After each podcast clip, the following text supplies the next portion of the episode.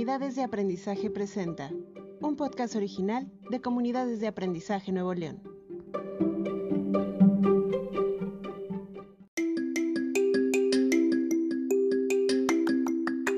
Bienvenidas y bienvenidos. Mi nombre es Sergio Llanas González del proyecto de Comunidades de Aprendizaje en el Estado de Nuevo León, México. El día de hoy les traeremos un contenido de suma importancia para estos tiempos, Primero, porque estamos por terminar un ciclo escolar que se anuncia híbrido y que además se vuelve oráculo de la presencialidad. Así es, la vacunación a docentes se inició y terminó en varios estados de la República, entre ellos el nuestro, con lo cual quedamos a la expectativa. ¿Qué cambios vendrán ahora que volvemos al menos a un esquema mixto de educación semipresencial? ¿Qué retos vendrán por delante y cómo regresarán nuestras niñas y niños a las aulas? ¿Qué deseamos lograr el siguiente ciclo escolar a partir de lo aprendido en las condiciones de la escuela en casa? Bueno, para adentrarnos en estas cuestiones y más hoy, platicaremos un poco sobre algunas herramientas que pueden sernos útiles al momento de enfrentar esta incertidumbre y que han permitido que otras comunidades educativas salgan a flote y sean reconocidas como casos de éxito a nivel internacional. Para ello contaremos con la presencia de Alison Villagrana, quien nos hablará un poco sobre algunas prácticas transformadoras basadas en evidencias científicas que pueden ser de gran apoyo para estos tiempos. Hola Alison, qué gusto que estés con nosotros. Hola, muchas gracias por la invitación. Encantada de estar aquí. Cuéntanos, ¿qué son las prácticas transformadoras basadas en evidencias científicas? Claro, con gusto. Por prácticas transformadoras hacemos referencia a acciones cotidianas de las comunidades educativas, es decir, cómo conviven, cómo se organizan, cómo planifican, cómo son los espacios de aprendizaje que construyen, todas guiadas por los principios del aprendizaje dialógico y las bases científicas del proyecto. Es decir, es una forma de nombrar el proceso de apropiación personal y colectiva del propio proyecto, la cual se ve concretada en acciones, actitudes y discursos que tienen como tejido base el aprendizaje dialógico y las evidencias necesarias para lograr una sociedad de la información para todas y todos. Esto quiere decir, en otras palabras, que cada una de las acciones que emprendemos, de la manera en cómo nos relacionamos con las distintas personas de la comunidad educativa, si no tienen un impacto hacia la parte más grande, si no tienen un impacto, es decir, político, un impacto científico, un impacto social, posiblemente no se les pueda llamar prácticas transformadoras, porque de esta manera esa va siendo justamente una guía. Estas prácticas que inician como microacciones o como acciones eh, individuales, es importante que se enraicen y que se articulen acciones que busquen bien común. Y ese bien común justamente está vinculado a, la, a lo colectivo, a, la comunidad y a lo social. ¿no? Vamos, digamos, ahí ampliando, vamos hablando de sí la comunidad educativa, pero después ir ampliando esa mirada a la colonia, luego ir ampliándola al propio municipio, al propio estado, al país y finalmente al, al continente o al mundo. Cuando estas prácticas transformadoras logramos vincularlas con esos impactos positivos, quiere decir que vamos justamente por ese camino, por ese camino de el aprendizaje dialógico, por estas prácticas transformadoras basadas en evidencias. Y una manera de poder tener también una guía o poder entender o poder analizar si estamos si las acciones que estamos teniendo son prácticas transformadoras es teniendo espacios de diálogo con la mayor cantidad de personas y de roles posibles, es decir, una asamblea, por ejemplo, hablando de las asambleas escolares donde participan distintas personas, donde se escuchan todas las voces y cuando se escuchan esas voces y cuando se genera diálogo y cuando se genera reflexión y cuando se vincula con los objetivos y las metas que tiene la propia escuela, con los sueños también y con impactos muy concretos en aprendizaje, en convivencia, en mejora del bien común, si nos damos cuenta que está teniendo un impacto, si está articulado directamente, quiere decir que son prácticas transformadoras y que vamos por un buen camino, ¿no? O que vamos, más que por un buen camino, pues que, que vamos por ese camino que se concretó en la propia comunidad educativa. Esos espacios nos sirven justamente para revalorar qué tan transformadoras están siendo esas prácticas y bueno, pues es justamente a través de estas pequeñas acciones cotidianas donde vamos dándonos cuenta de qué tan críticos y transformadores estamos siendo. Oye, ¿y cuáles pueden ser algunas de estas prácticas transformadoras basadas en evidencias científicas? Claro, aquí decíamos hace un momento pues que estas prácticas transformadoras basadas en evidencias científicas también están basadas en los principios del aprendizaje dialógico. Entonces me viene un ejemplo muy particular, por ejemplo, de una escuela que en un momento específico invitan al portero, que si ubico bien se llamaba Miguel, a participar en una actividad de aula, era en específico en un grupo interactivo, pero realmente puede ser en cualquier otra estrategia educativa, y a él lo invitan a ser moderador de uno de esos grupos interactivos. Entonces, lo que sucedió ahí en ese momento es que todos los niños y niñas volteaban a verlo y le decían, incluso le dijeron así explícitamente, oye Miguel, yo no sabía que tú podías leer, que tú sabías leer y escribir y que tú podías incluso pues moderar este espacio y, y, que nosotros aprendiéramos también de ti. Entonces esas acciones justamente lo que hacen es cambiar la mirada, abrir a las posibilidades en donde todas las personas que forman parte de esa comunidad pueden ser o son, mejor dicho, personas que pueden construir aprendizajes que pueden enseñar, pero que también pueden aprender algo. Se deja de catalogar y categorizar a, ah, este es el director, entonces solamente hace esas acciones, ah, esta persona es solamente el, el portero, entonces solamente puede hacer estas acciones, sino que se van permeando los espacios y se van aprovechando y optimizando todos como espacios de aprendizaje, ¿no? Y claro, por supuesto, todo esto de manera organizada. Me viene también otro ejemplo en donde en una escuela pues había cierta cantidad de niños y niñas con, con algunas eh, pues habilidades distintas a, las de los demás y entonces en vez de que eh, se les rezagara o se les enviara a otra escuela en donde pues como se suele ver, ¿no? Solamente corresponden para allá.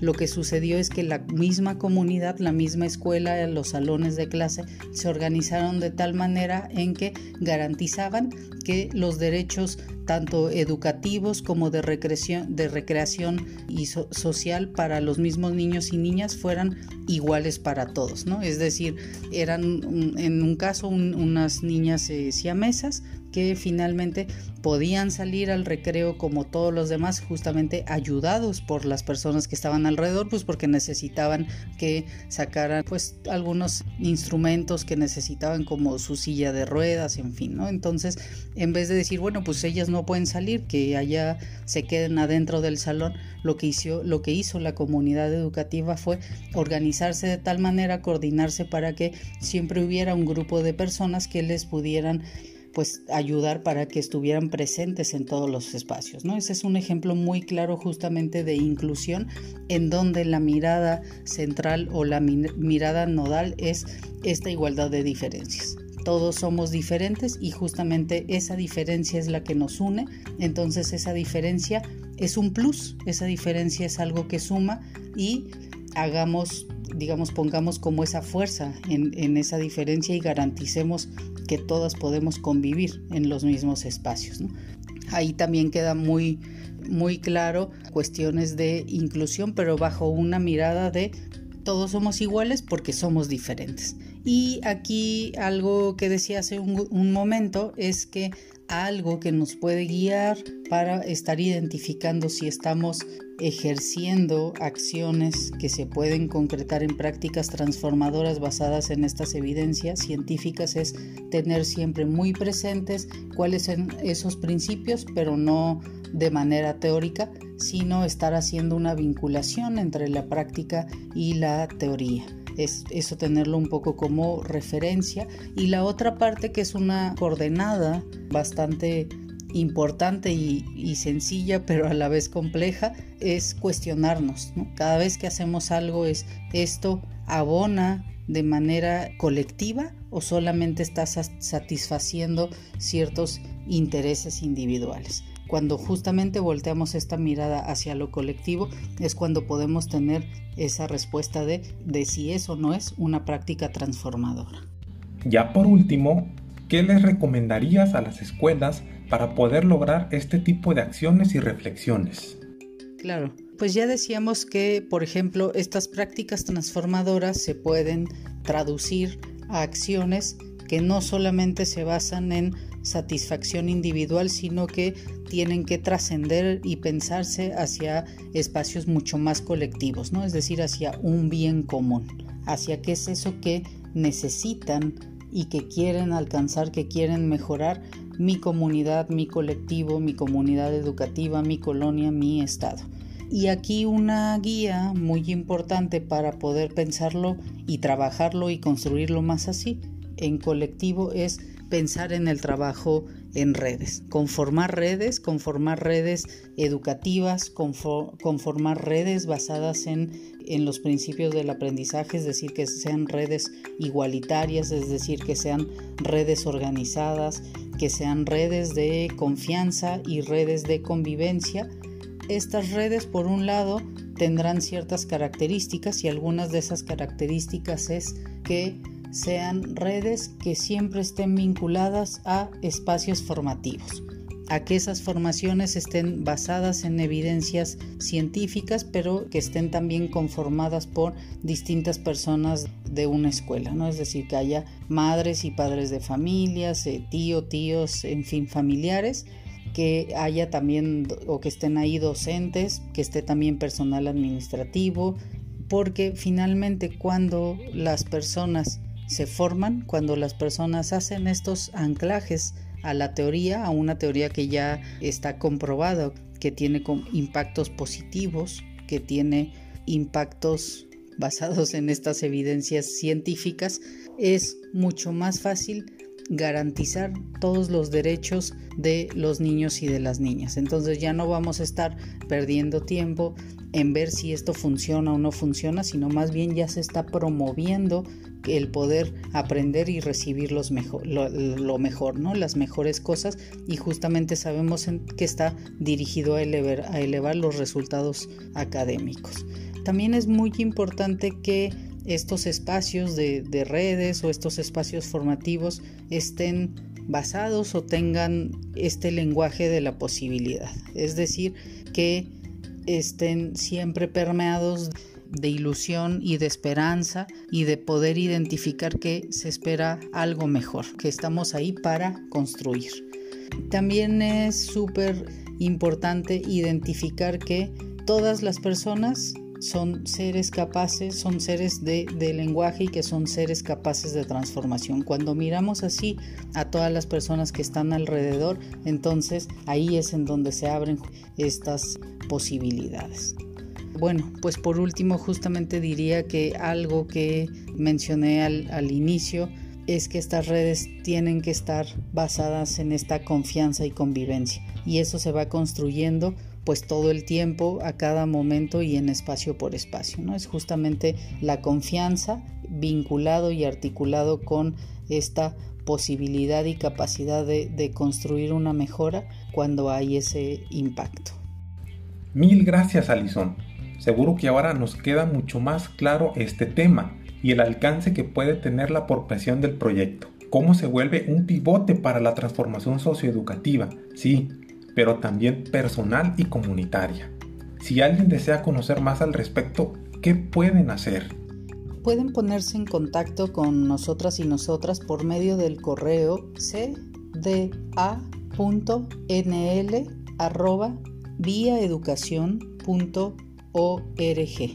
y también en nuestras redes sociales. Además, este 12 de junio de 9 a 12 horas será nuestro séptimo foro estatal de comunidades de aprendizaje en Nuevo León.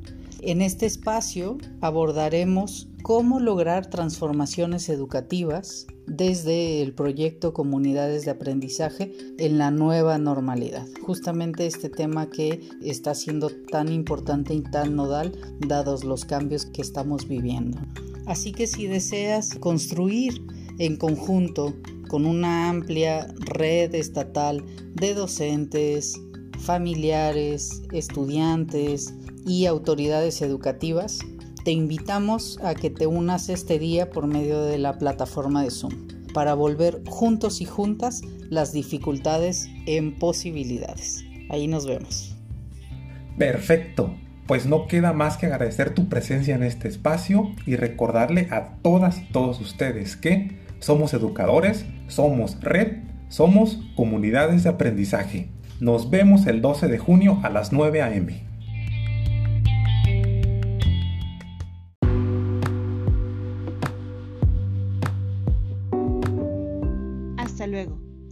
gracias por sintonizarnos. Nos vemos en el siguiente episodio del podcast de Comunidades de Aprendizaje Nuevo León.